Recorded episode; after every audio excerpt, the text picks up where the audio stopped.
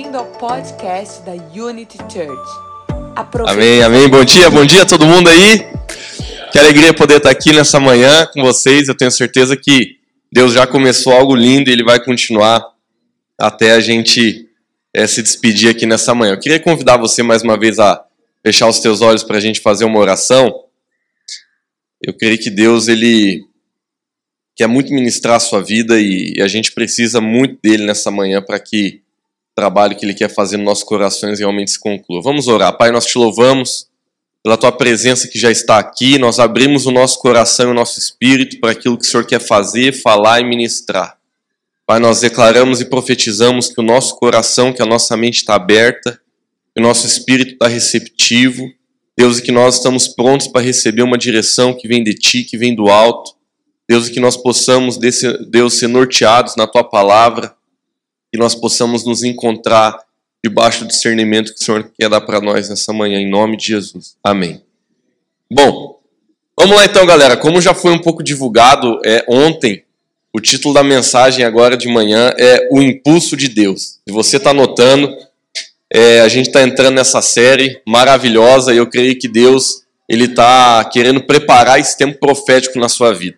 Eu acho lindo que Deus ele honra muito quem tem aliança uns com os outros. A palavra de Deus é clara em dizer que a barba, né, a unção de Deus, ela corre pela. Tem um símbolo que fala da barba de, da barba de Arão, que na verdade é um símbolo de autoridade espiritual. E sempre quando uma igreja, quando uma família entra num momento profético, onde o pastor da igreja sente algo e declara sobre a família, toda a família, toda a igreja pode entrar junto dentro daquele lugar profético. Então talvez você esteja aqui nessa manhã e você diga assim: nossa, mas está começando uma série aí sobre a gente avançar, mas eu não sinto que eu estou avançando. Então creia, queridos, que a unção de Deus sobre a sua vida para esse avanço está nesse lugar, está dentro da fidelidade que você coloca no seu coração para viver nesse tempo. Então nós estamos sim vivendo um tempo profético de avanço. Olha para a pessoa que está do seu lado, profetiza e declara já naquela atmosfera do avanço. Fala assim: ó, nós estamos sim vivendo um tempo de avanço Fala para ela assim: ó, esse avanço é para a sua vida e você vai decolar. Fala para ela. Fala para ela aí, aperta os cintos, meu amigo. Aperta os cintos que a gente vai decolar. Aperta o negócio. Amém. Queridos, antes de eu começar minha mensagem propriamente dita, eu só quero compartilhar algo que Deus colocou no meu coração no momento do louvor, se fazer sentido para alguém. Amém. Enquanto eu estava ali cuidando do Benjuda, eu senti Deus falando comigo assim muito forte que nessa manhã ele vai trazer discernimento sobre algumas pessoas aqui, como se você estivesse vivendo uma fase que você não está entendendo nada.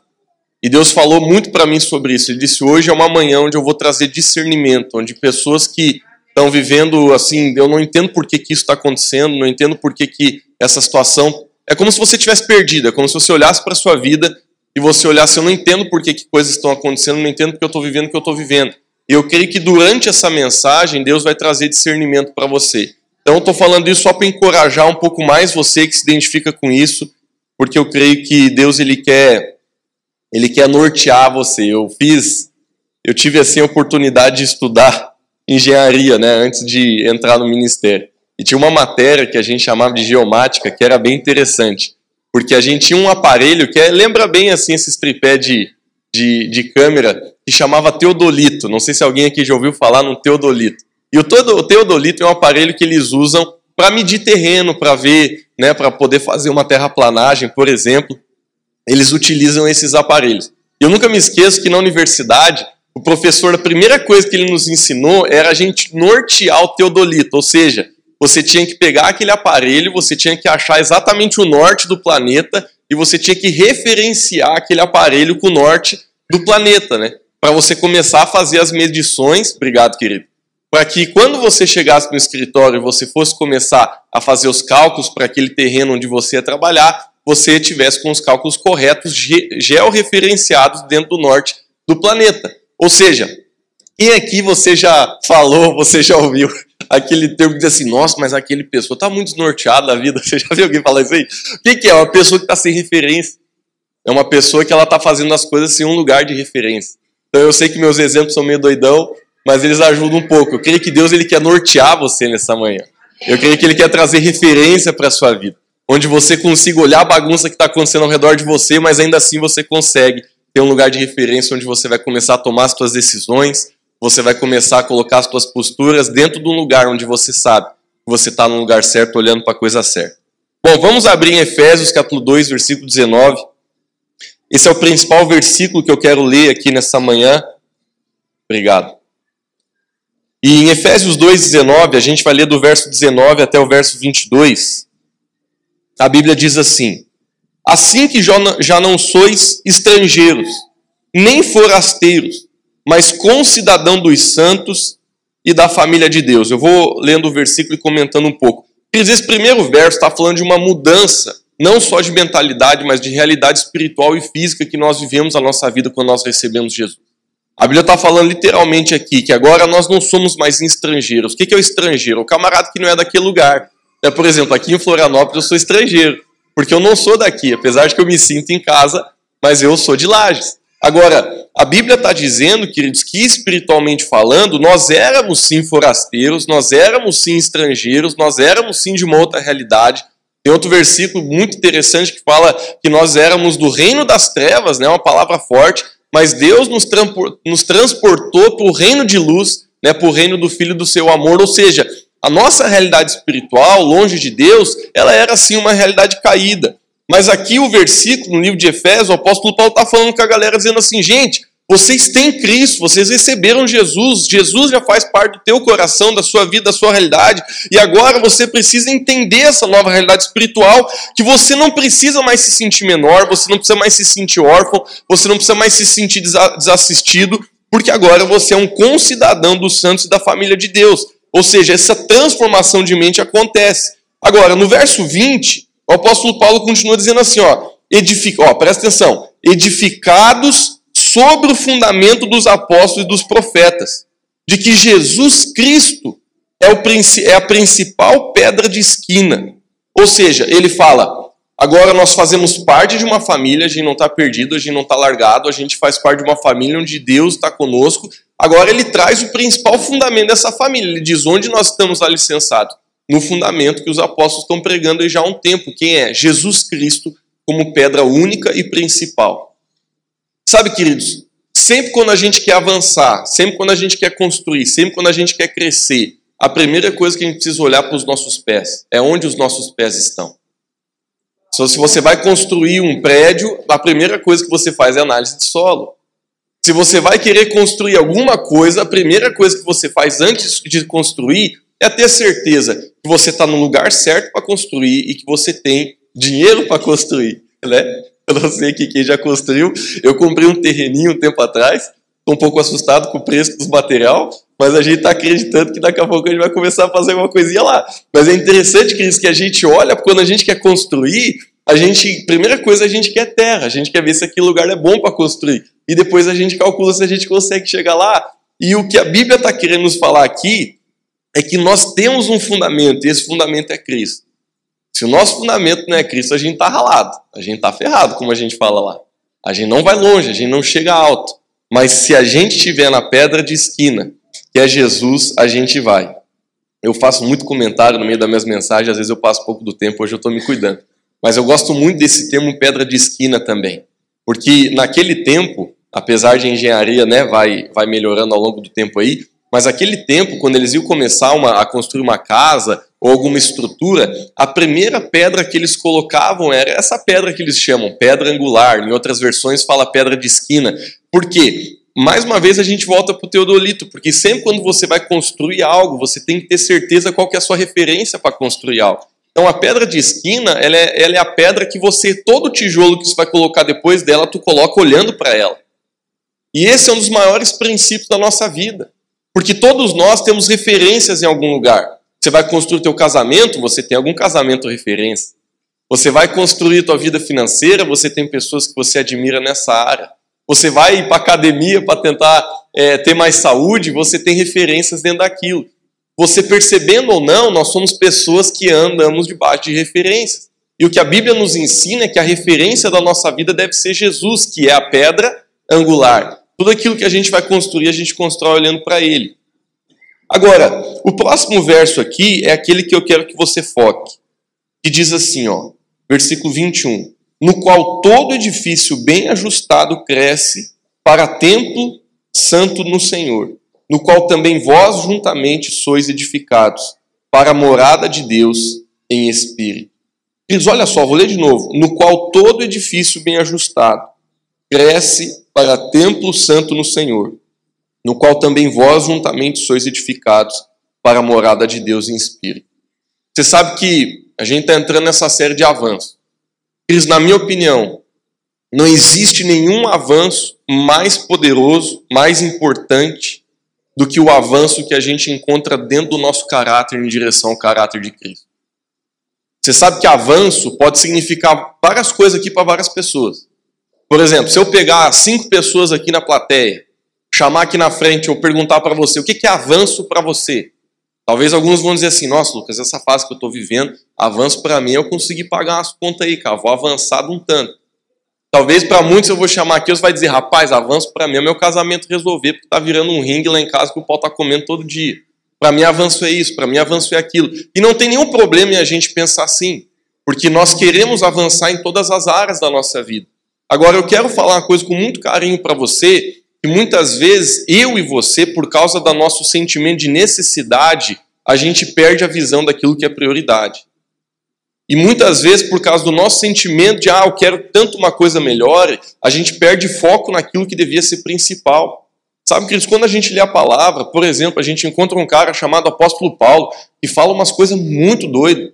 Quando a gente lê, a, nossa, a gente é muito confrontado. Que, por exemplo, o apóstolo Paulo, uma vez, ele falou um, um, versículo fortíssimo. Ele disse assim: Uma coisa eu quero e isso eu vou buscar. Uma vez o apóstolo Paulo disse assim: Tudo eu considero como perda, tudo eu considero como perda, a fim de uma só coisa, que é conhecer Jesus Cristo. E quando a gente lê esses tipos de versículos, a gente muitas vezes é confrontado, desafiado.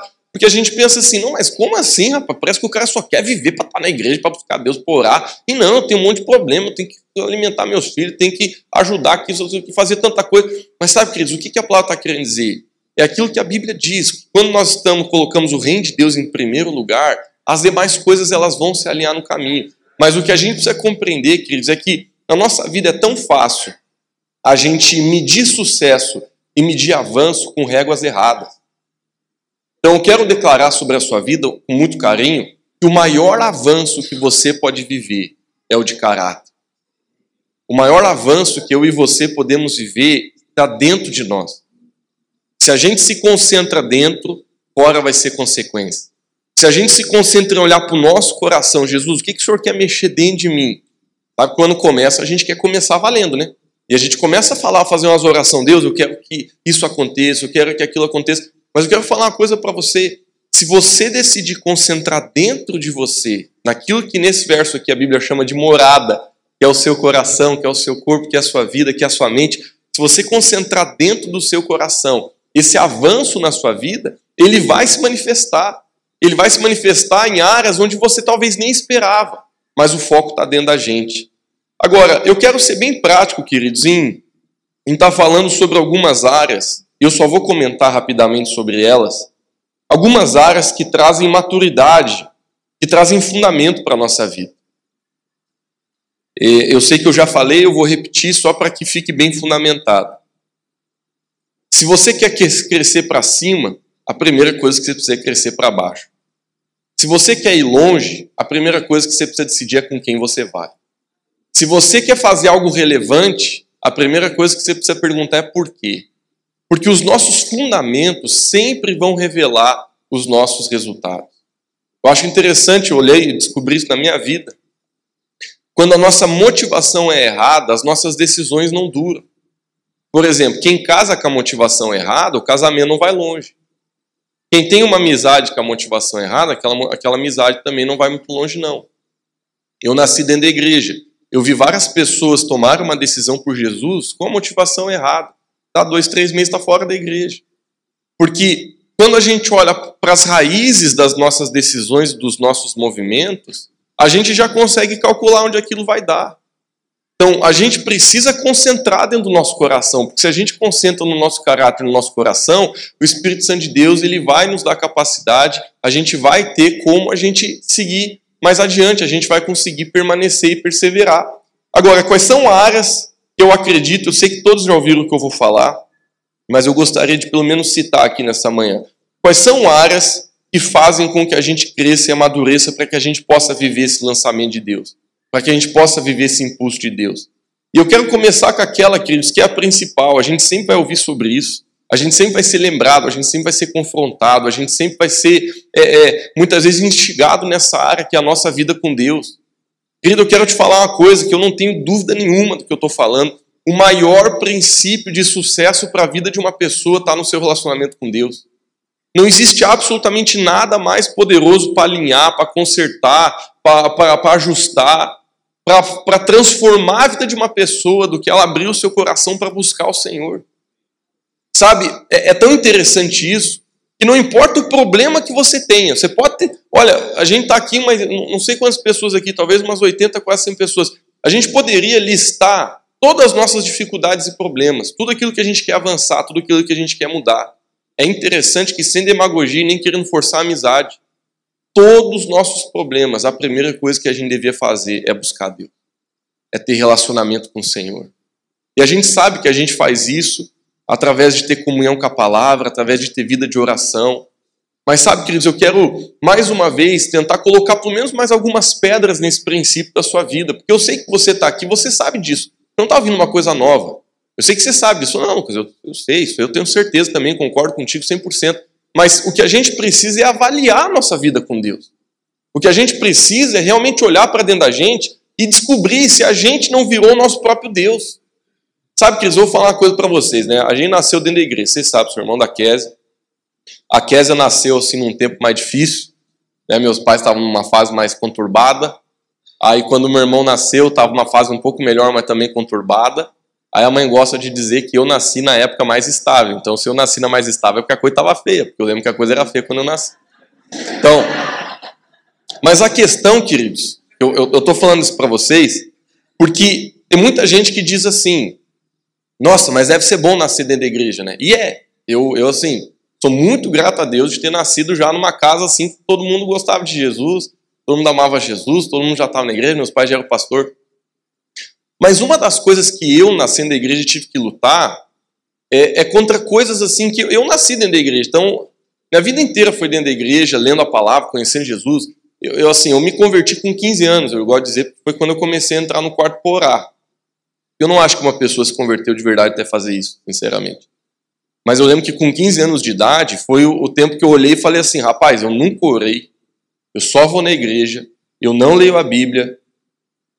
Esse negócio não está valendo para mim. Né? Eu via, não, não, conversava com Deus, nada. Eu só tinha a cultura de igreja. Né? Não sei se alguém se identifica com isso, e com todo carinho, se você se identifica, talvez Deus fale com você. Eu tinha essa cultura de igreja. Ah, domingo ir na igreja, me considerar cristão, vamos embora, acho que é o melhor caminho mesmo. Mas eu descobri com 15 anos de idade, eu falei, cara, nunca ouvi Deus falar comigo. Eu digo que eu sou crente, eu não faço nada de errado, eu tento viver certinho, mas eu não vejo de verdade Deus em mim, não vejo milagre na minha vida. Eu preciso fazer alguma coisa. Então ninguém pediu, ninguém falou nada. Eu comecei a entrar no meu quarto, eu comecei a buscar Deus. Eu não sabia orar, eu não sabia buscar Deus, eu não sabia como que Deus falava. E como eu era muito envergonhado para dizer que eu não sabia, eu tentei ir no meu, meu jeito. Não, vou aprender sozinho. Foi mais difícil? Foi, mas eu fui dando meus tapas e fui crescendo, sabe? Eu lembro que eu me ajoelhava assim numa cama que a gente tinha lá atrás do apartamento e eu falava para Jesus, eu dizia assim, Jesus, eu sei que o senhor fala, porque eu vou na igreja, as pessoas pegam o microfone e falam, Deus falou comigo tal coisa essa semana, eu ficava com raiva quando alguém falava isso, porque eu, Deus falou comigo, rapaz, mas que droga, Deus não fala comigo, o que, que é, eu tenho um problema, a gente começa a achar que tem problema. Aí eu ia pro quarto e eu tive uma determinação dentro de mim. Eu falei, Deus, eu não saio daqui enquanto o senhor não falar. Então eu me ajoelhava lá, colocava uma musiquinha, na época era os Antônio Cirilo da vida, hoje eu acho que sumiu o homem, mas na época tinha. E aí eu ouvia aquele negócio, eu me ajoelhava, eu ficava orando, eu ficava dizendo, Deus, fala comigo, fala comigo, fala comigo, Senhor. Eu não ouvia nada, não ouvia nada, eu pensava, cara, ah, tô com um problema, tô com uma dificuldade, alguma coisa está acontecendo, como é que pode, não pode ser. Mas uma coisa eu lembro que me salvou, gente. Eu, eu, me, eu privei o meu coração de me frustrar com Deus. Porque às vezes eu ficava duas, três horas lá ajoelhado e, e eu dizia assim: não, se existe alguém que está com problema, sou eu, não é Deus. Eu tenho certeza que Deus me ama, Ele quer falar comigo, que Ele está aqui. Então, se alguém está com problema na equação, sou eu. Então, eu me levantava sem ter ouvido a Deus, eu saía do quarto, mas eu dizia: Deus, eu não vou desistir, amanhã eu estou aqui de volta, porque eu sei que é algo que eu tenho que descobrir. Eu voltei vários dias. Eu, eu literalmente tinha aquela ideia de que Deus ia falar de um alto-falante, assim. Era a época, assim, eu sei que vou, vou denunciar que é a idade de alguns, mas era a época que o Cid Moreira era muito famoso. Então, a gente tinha uma ideia de que Deus ia falar igual Cid Moreira, porque, tá, assim, aquele tempo era o tempo do CD, então estava em alta a Bíblia, a, a, Bíblia falada, meu Deus, a gente ficava, nós que era crente ficamos doidos, porque a gente nunca tinha pensado que alguém ia fazer uma coisa desse tipo. A gente pensou, meu Deus, agora a Bíblia vai para o mundo inteiro mesmo, agora o negócio, olha a Bíblia falada, você vai ouvir a Bíblia. Aí o Cid Moreira, muito esperto, tinha um vozeirão. Quem conhece Cid Moreira? Só para eu ter certeza que não estou pregando. Tá. Cid Moreira, não sei se está vivo, se morreu já, acho que não, né? Tá vivo? Tá vivo? Pronto, tá vivo. Deus abençoe Cid Moreira. Mas a questão, queridos, é que ele aparecia no Fantástico tal, e era um vozeirão. Ele falava assim, e agora, Mr. M? Quem lembra do Mr. M? Ele falava, e agora quem irá revelar os segredos sórdidos desta noite? Lembra que Cid Moreira? Mas o Cid Moreira, com esse vozeirão, ele também narrou a Bíblia. E eu, por algum motivo, eu achava, rapaz, se Deus falar comigo, certeza que vai ser uma voz igual do Cid Moreira. Eu pensava, eu tinha certeza, eu tinha convicção. Então eu me ajoelhava, eu, e eu, naquela minha ânsia de buscar Deus, querer conhecer Jesus, eu ficava esperando o Cid Moreira falar. Mas esse é o problema, queridos. Por que eu estou dando esse exemplo bobo da minha vida? É porque se a gente não tem comunhão com a palavra, a gente não cresce. A gente gasta muito tempo em coisas que não devia gastar. Você passa muita noite ajoelhado, Deus passando por aqui, estou olhando para lá. Então é, é, é, importante a gente ter comunhão com a palavra. Eu comecei a ler a Bíblia, né? Aí uma vez eu estava lendo lá em Coríntios, o apóstolo Paulo disse assim: o Espírito de Deus testifica com o Espírito do homem a respeito das coisas de Deus. Aí eu entendi, poxa, se o Espírito de Deus ele é um com o meu Espírito, ele testifica dentro de mim a respeito das coisas de Deus, então por que, que eu estou esperando o Cid? Por que, que eu estou esperando essa voz? Então eu não tenho que esperar essa voz fora de mim, eu tenho que esperar uma voz no meu interior, porque o Espírito de Deus está aqui, ele mora dentro de mim. Então, queridos, olha que coisa simples que fez eu sair de um labirinto. Às vezes, eu e você, a gente está num, labirinto emocional, espiritual, não está entendendo porque as coisas estão acontecendo, mas o grande problema é que a gente está fraco de Bíblia, a gente está fraco da palavra, a gente não conhece o princípio. A gente tem que estudar, a gente tem que conhecer a palavra, a gente tem que saber como Deus faz, como Ele trabalha, como Ele opera na nossa vida. E a gente descobre isso lendo a palavra, conhecendo as histórias das pessoas, descobrindo o que Jesus fez na vida delas e como fez. Nada nunca vai superar esse princípio uma pessoa dá certo, ela precisa priorizar sua vida com Deus. Se você quer avançar, não queira avançar sem o Senhor, porque vai ser perda de tempo. A gente está nessa série do avanço. Eu acho que a primeira oração que a gente deve fazer é: Deus, a gente não quer ir sem você. A gente não quer decolar esse foguete e deixar você lá embaixo. Moisés, ele entendeu isso na sua jornada. Ele saiu do deserto com aquela carrada de galera, ficou 40 anos peleando. Você lê o livro de Êxodo lá, você lê cada história doida. E a Bíblia fala, queridos, que quando eles estavam praticamente avistando a terra prometida, Deus pega Moisés, leva para cima do monte, vai ter uma conversa com ele. Era uma das últimas que Moisés estava para bailar. E aí ele olha para Moisés e fala: Moisés, a terra está ali. A terra está ali à frente. Aí Moisés, ele, Deus ele fala uma coisa muito interessante para Moisés. Assim, Deus ele estava a gente lê a Bíblia, a gente entende que Deus estava muito frustrado. E Deus ele fala para Moisés assim: Moisés, eu vou enviar o fogo, eu vou enviar o maná, eu vou enviar aquela nuvem lá que, que livra vocês de pegar um torrão, eu vou enviar meus anjos, vai ficar tudo como sempre foi, mas eu não vou. Aquilo causou um desespero tão grande no coração de Moisés em outras palavras, ele falou assim: Deus, não faz eu sair daqui se o Senhor não for comigo. Em outras palavras, é como se alguém tivesse no botão para decolar a tua vida, dizendo: Ó, agora, sabe aquele emprego novo? Sabe aquela fase nova que você está orando esperando? Sabe aquilo que você está orando por 10 anos, 15 anos? No caso deles era 40. É como se Deus falasse assim: agora vai, só que eu vou ficar aqui. Pode ser? Moisés olhou e falou assim: não. Eu não estou nem aí para esse avanço, não estou nem aí para esse romper, não estou nem aí para essa bênção. A, a, a, maior coisa que eu quero na minha vida é você. Então, se você for, eu vou. Se o senhor for, eu não, se o senhor não for, eu vou ficar. Sabe, queridos, na jornada, as coisas que a gente aprende e adquire na jornada muitas vezes se tornam mais preciosas que o próprio fim dela. E a vida do crente é assim. A gente acha que o céu é o, é, é, é o alvo, né? Mas aquilo que a gente está vivendo aqui na terra, queridos, aquilo que Deus está fazendo dentro de nós, aquilo que Deus está aperfeiçoando dentro da gente, se torna muito mais importante do que ir para o céu. Por isso que a gente não está. A igreja não é um lugar de se converter ou dar um tiro na cabeça para mandar o cara. Por quê? Porque a gente sabe que aquilo que Deus está fazendo na nossa vida aqui, o propósito que Deus tem para concluir dentro de nós é muito maior. Então, que você possa, queridos, acreditar nisso de todo o seu coração. Que Jesus, Ele ama você, que Ele está com você, e que a coisa mais importante que você pode ter na sua vida não é o romper que você espera, mas é aquilo que você já tem hoje. Se você descobrir o lugar secreto, se você descobrir o que é buscar o Senhor, isso, sabe, tudo vai ficar tão pequeno. Promessas que você tem, alvos que você tem, tem tanta gente esperando ter alguma coisa para ser feliz. Tem tanta gente esperando alcançar um lugar para ir dizer agora minha vida tá boa. Queridos, o que eu amo a respeito do evangelho, e isso mudou muito quando eu fui para a África, uma vez eu fui fazer uma viagem missionária para Moçambique, quando eu cheguei lá eu entrei em choque, eu entrei em estado de assim, tem que ter um emocional forte lá, porque você, você vê realidade que, que destrói com a sua psicologia, destrói, acaba contigo. E eu fui em muitos lugares lá que me destruíram. Eu entrei assim, eu, eu ficava, dentro de mim eu estava totalmente quebrado. E de repente, queridos, me veio uma alegria tão grande, porque enquanto eu caminhava, no meio de tanta desgraça, mas desgraça, gente, desgraça mesmo.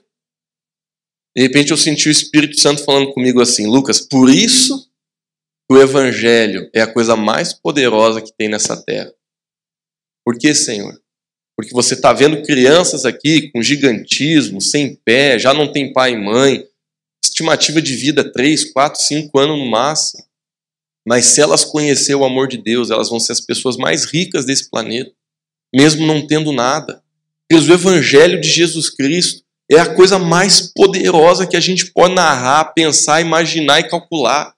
Porque não importa onde você vá, você pode conhecer uma pessoa que não tem futuro nenhum, mas se ela conhece o poder sobrenatural do reino de Deus, ela nasce de novo, aquela pessoa ela possui a coisa mais rica que ela podia possuir nessa terra.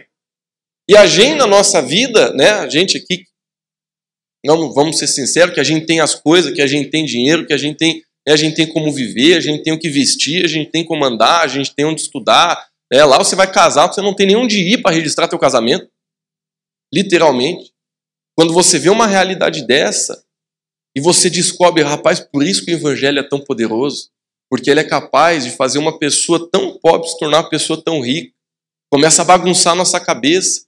Eu comecei a olhar para aquilo tudo e dizer, agora eu entendo que sucesso é outra coisa, que os alvos de Deus muitas vezes é coisa que a gente acha que é, mas não é. Jesus, querido, ele é poderoso. Se você conhece Jesus, Sabe, deixa eu dizer uma coisa para você: você não precisa de mais nada para você ser a pessoa mais feliz que você pode ser. Não precisa de mais nada. Eu sei que Satanás ele tenta falar para você: não, você só vai ser feliz quando a igreja tiver esse tamanho. Sei, Deus falou isso para mim tanto tempo. Satanás falou isso para mim tanto tempo. Você só vai ser feliz quando você tiver esse dinheiro. Você só vai ser feliz quando isso aqui mudar na tua casa. Você só vai ser feliz se, se, se. Queridos, tudo aquilo que condiciona você a achar que você vai ser mais feliz no dia de amanhã do que de hoje é uma mentira de Satanás. Porque tudo que você precisa para ser completamente pleno, você tem hoje. É só você fechar os teus olhos, buscar o Senhor que você vai encontrar. Agora, para finalizar a mensagem, eu separei alguns candidatos aqui. Eu falei que o título da minha mensagem era, né? Qual que era? Mesmo Impulso de Deus, quase esqueci. Mas eu separei alguns camaradas aqui para a gente falar a respeito do que, que foi o impulso de Deus para algumas pessoas. Porque Muita gente pensa assim: nossa, Lucas, gostei dessa mensagem, por isso que eu vim aqui. Eu vi lá no, no, no Instagram um impulso de Deus. Nossa, eu estou precisando de um impulso. Eu estou parado, estou trabalhando, minhas pernas estão doendo. Deus está precisando me dar um impulso aí que eu estou desanimado. Mas sabe, queridos, o impulso de Deus para muitas pessoas, às vezes vem de um jeito que ela não queria. E eu vou te mostrar na Bíblia. Por exemplo, o impulso de Deus na vida de Davi foi um gigante. Eu sei que todo mundo pensa assim, Lucas, ora aí para o impulso vir. Mas quando, eu olhando para a vida de Davi, né? Davi ele teve vários momentos, né, que Deus fez algo. Então eu separei só um deles. Mas olha só, Davi, ele já tinha sido ungido rei, ele sabia que no futuro ele ia assumir aquele negócio. Mas o processo de Deus para cada um de nós é diferente. Lá em 1 Samuel 17, eu vou privar você dos detalhes por conta do tempo.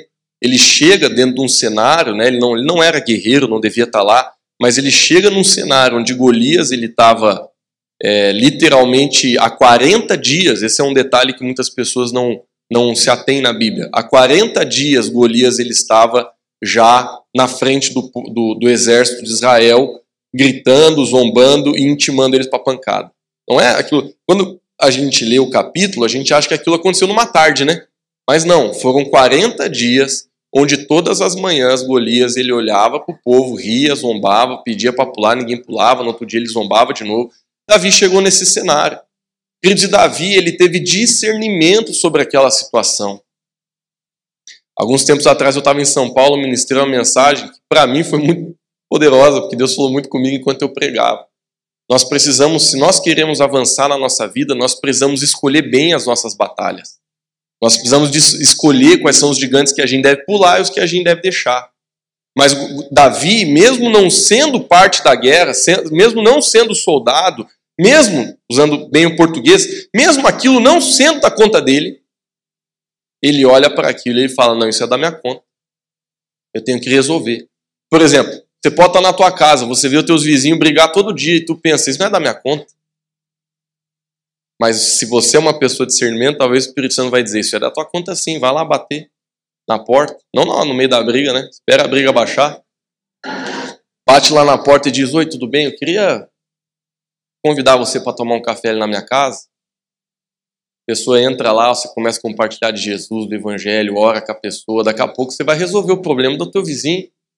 Quando a gente tem discernimento, a gente vai saber quais são as nossas brigas e quais não são. Davi, ele não era da sua responsabilidade natural, mas ele sabia que era da sua responsabilidade espiritual matar aquele gigante. Por isso que ele pulou nele. O impulso para Davi foi ele ter discernimento sobre um desafio, sobre um gigante, sobre algo que estava destruindo com seu povo.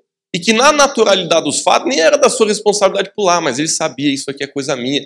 Queridos, muitas vezes o impulso de Deus na minha e na sua vida vai ter forma de gigante, de problema, de dificuldade, de coisa que desafia você, de coisa que você olha e te traz medo. Você fala, não, isso aqui eu não vou fazer, isso aqui eu não quero me, me, me, me incomodar.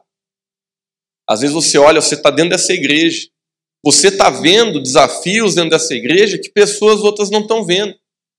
Muitas pessoas podem estar se esquivando para desafios que vocês têm aqui dentro, mas Deus está mostrando algo para você é porque Ele quer que você se levante a cuidar de pessoas, a discipular pessoas, a servir em ministérios, a resolver problemas dentro da sua igreja, dentro do seu trabalho, dentro da sua casa, onde você for levado por Deus. Muitas vezes o avanço vem porque a gente está sendo fiel a essas batalhas. A palavra de Deus, de forma clara, diz, que são dos princípios mais básicos do avanço que a gente quer viver na vida, ser de fiel no pouco. E Deus vai te colocar sobre o muito. Agora, é interessante, queridos, que o que é pouco? O que é pouco? Pouco é relativo, pouco sempre foi relativo.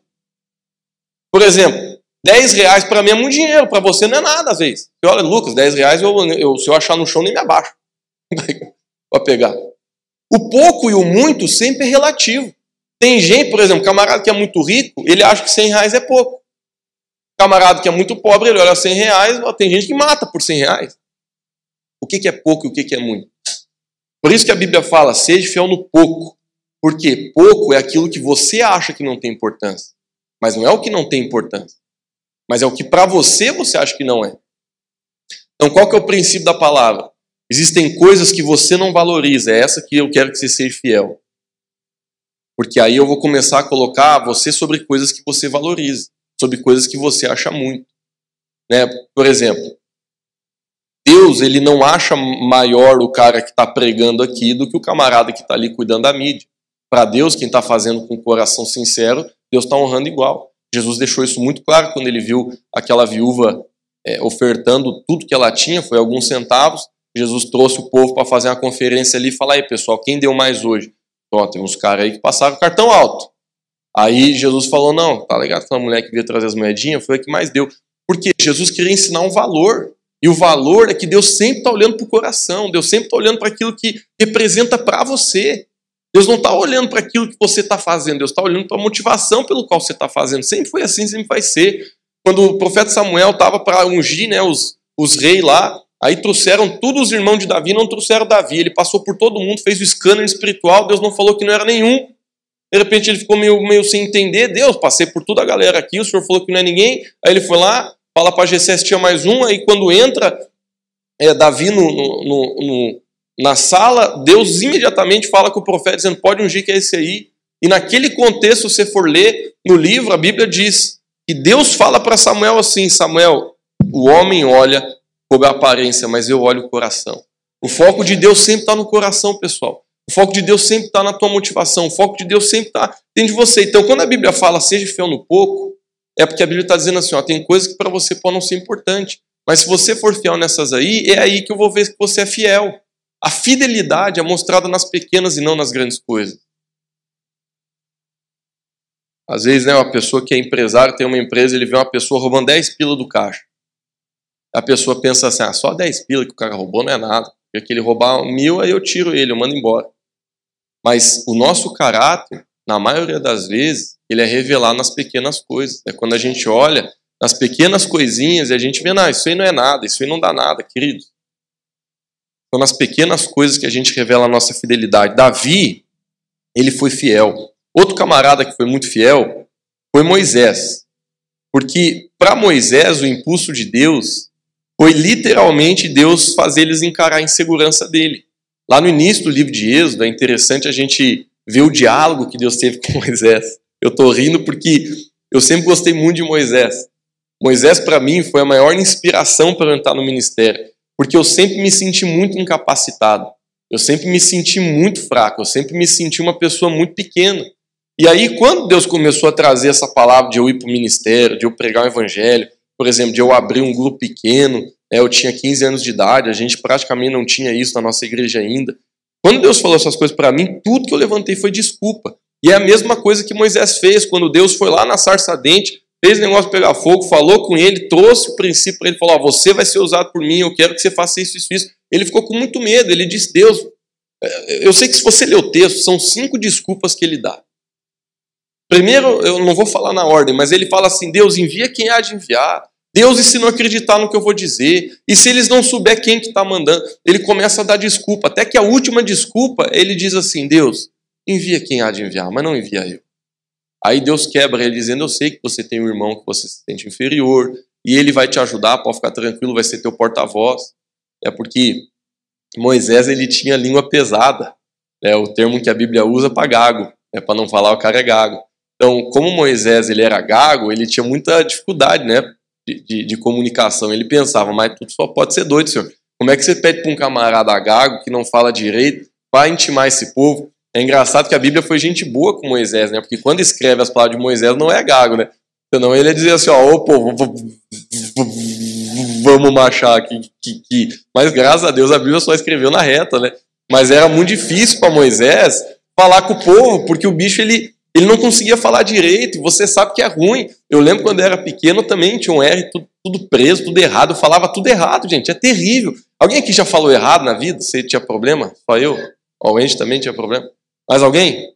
Eu tinha um R preso. Queridos, quando você tem problema na sua dicção, você se torna uma pessoa introvertida, tu não quer falar com ninguém, tu quer que todo mundo se exploda e tu quer ficar na tua. Essa é a realidade que é introvertido. E quando eu fui para o ministério, a primeira coisa que Deus teve que tratar foi com as minhas inseguranças. E talvez você esteja aqui e nesse mês Deus vai tratar com as tuas inseguranças. Nesse mês, enquanto o pastor Andy vai estar ministrando, ele vai falar sobre coisas que deixam você inseguro. Porque eu tenho certeza que essa igreja precisa sair da zona de conforto. E, to, e o que, e o que né, a definição de zona de conforto é você estar tá num lugar onde você está confortável. E a gente precisa abandonar as nossas inseguranças para isso. Estou finalizando já, mas eu queria falar também um pouco de Abraão. Porque o impulso de Deus na vida de Abraão foi quando Deus ele pediu uma das coisas mais difíceis que ele já pediu para uma pessoa na história. Queridos, você não encontra em outro versículo bíblico isso que a gente encontra aqui. Foi só para Abraão que Deus pediu para ele matar o seu próprio filho. Deus fala para Abraão e diz assim: Abraão, você pode sacrificar o teu filho? É interessante que ele não questiona, ele não faz nada. Eu sei que se você conhecer o texto bíblico, é, ele em obediência sobe, quando ele levanta o, o, o facão né, para matar o seu próprio filho, a Bíblia diz que um anjo aparece meio de corrido, né, vai gritando, para que não desse tempo né, de, de, de, ele realmente fazer aquilo. Mas é engraçado, queridos, que quando o anjo chega, ele fala exatamente isso para Abraão: Abraão, agora a gente vê que o teu coração realmente é correto diante de Deus, porque você não, não, você não, não se privou de matar o seu próprio filho. Agora, é interessante que uma coisa que não está no Velho Testamento está no Novo. Quando você vai ler em Hebreus a respeito dos heróis da fé, existe uma citação lá que não existe no Velho Testamento. E a citação que está no livro de Hebreus é assim: E Abraão, aí tem uma vírgula, que tinha fé para que Deus ressuscitasse o seu filho dentre os mortos. Isso aqui não está no Velho Testamento. Isso aqui só está no Novo. Abraão, queridos, ele tinha tanta fé no seu pai, que quando Deus pediu para ele, mata meu filho, para ele não foi um problema. Ele não entrou num parafuso. Olha, queridos, isso aqui é, é discernimento. A gente está vivendo a nossa vida, a gente bate o carro já entra em crise. Deus, o que aconteceu? Será que o capeta está na minha vida? Onde é que foi o meu pecado? A gente entra em parafuso porque bateu o carro.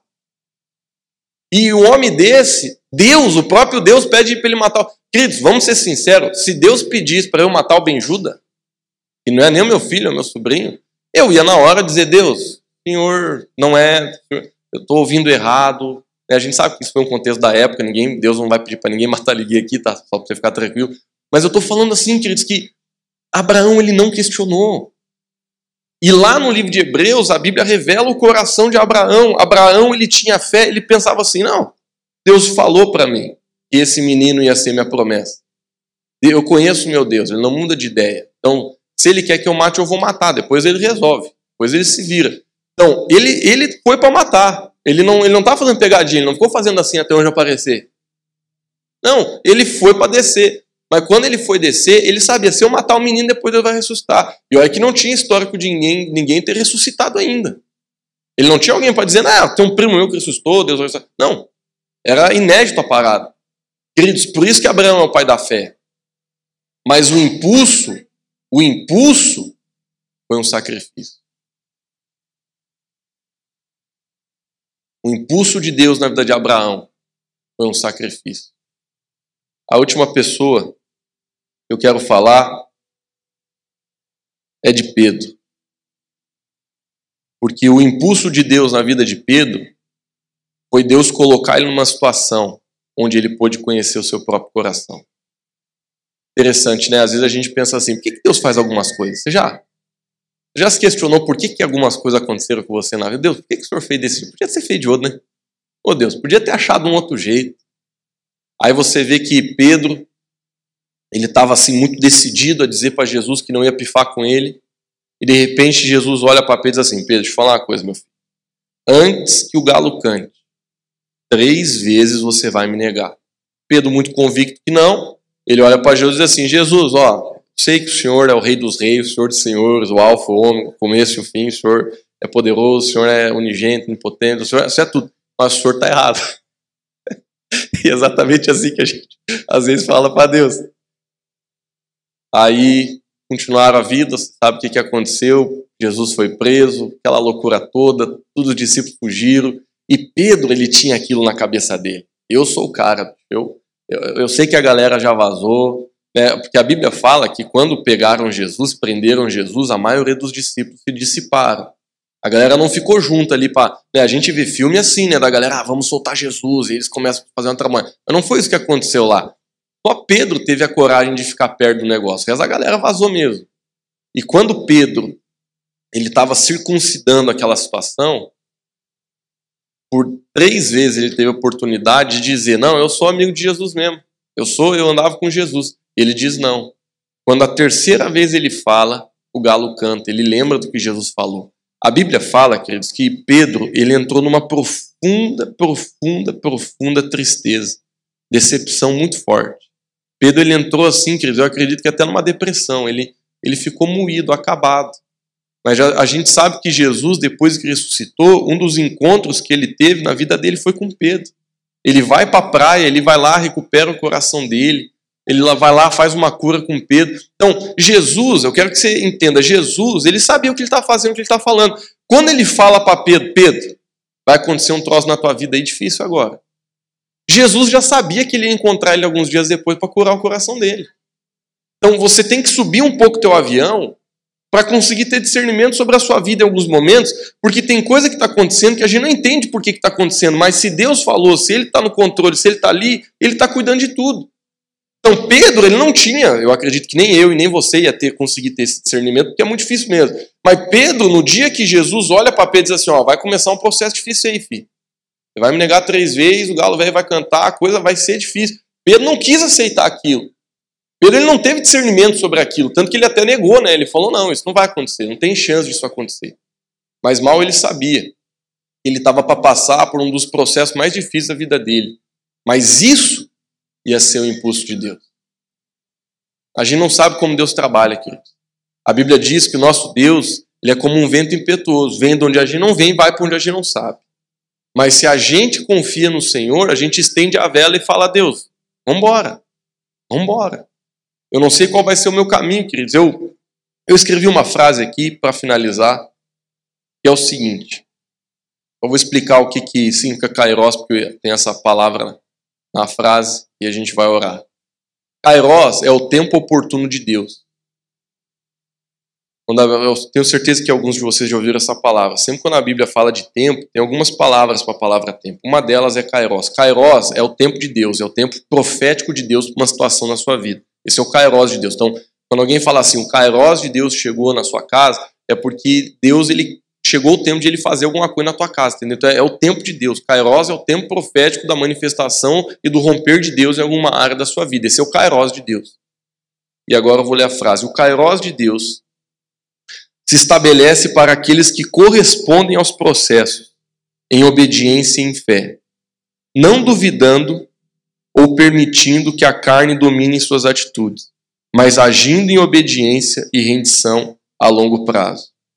Eu sei que a frase ela não parece essas frases de Facebook que é legal a gente postar, mas ela é muito poderosa. Porque a gente precisa compreender, queridos, que o tempo do romper de Deus na nossa vida, o tempo do kairos de Deus, ele se estabelece através de eu e você. Essa palavra talvez seja a mais importante da frase correspondermos ao processo. Eu falei de quatro camaradas, a gente poderia falar de 50. Pessoas que passaram por situações que claramente foram o impulso de Deus. Mas por que, que elas viveram o impulso? Por que, que elas viveram a decolagem? Por que, que elas viveram realmente esse avanço?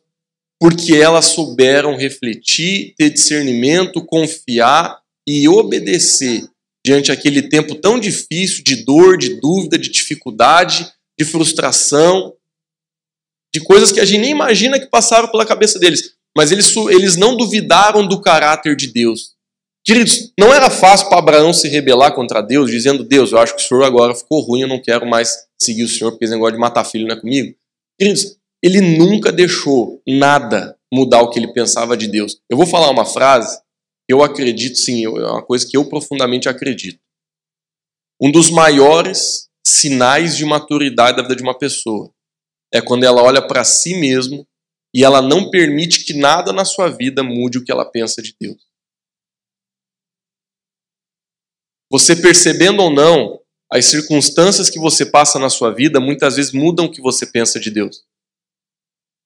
Eu não estou dizendo que isso é errado, tá? Mas vamos lá, o exemplo. Eu não gosto, eu não gosto de fazer isso. Eu não tô dizendo, se você faz, eu não estou dizendo que você está errado. Mas tem pessoas que é assim, nossa, como Deus é bom comigo.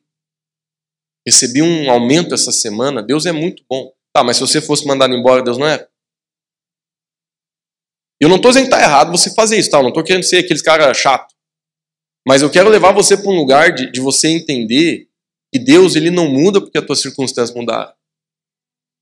Entendeu? E a gente muitas vezes gosta de pensar assim: meu Deus, bati o carro, perdi o emprego, morreu morreu uma pessoa da minha família, Deus ele tá bravo, tá chateado, tá me querendo me ferrar, tá? Deus mudou, acho que Deus. Não, querido. Eu sei que para viver o favor de Deus, a gente precisa realmente viver em obediência, porque o favor de Deus vai ser o resultado disso.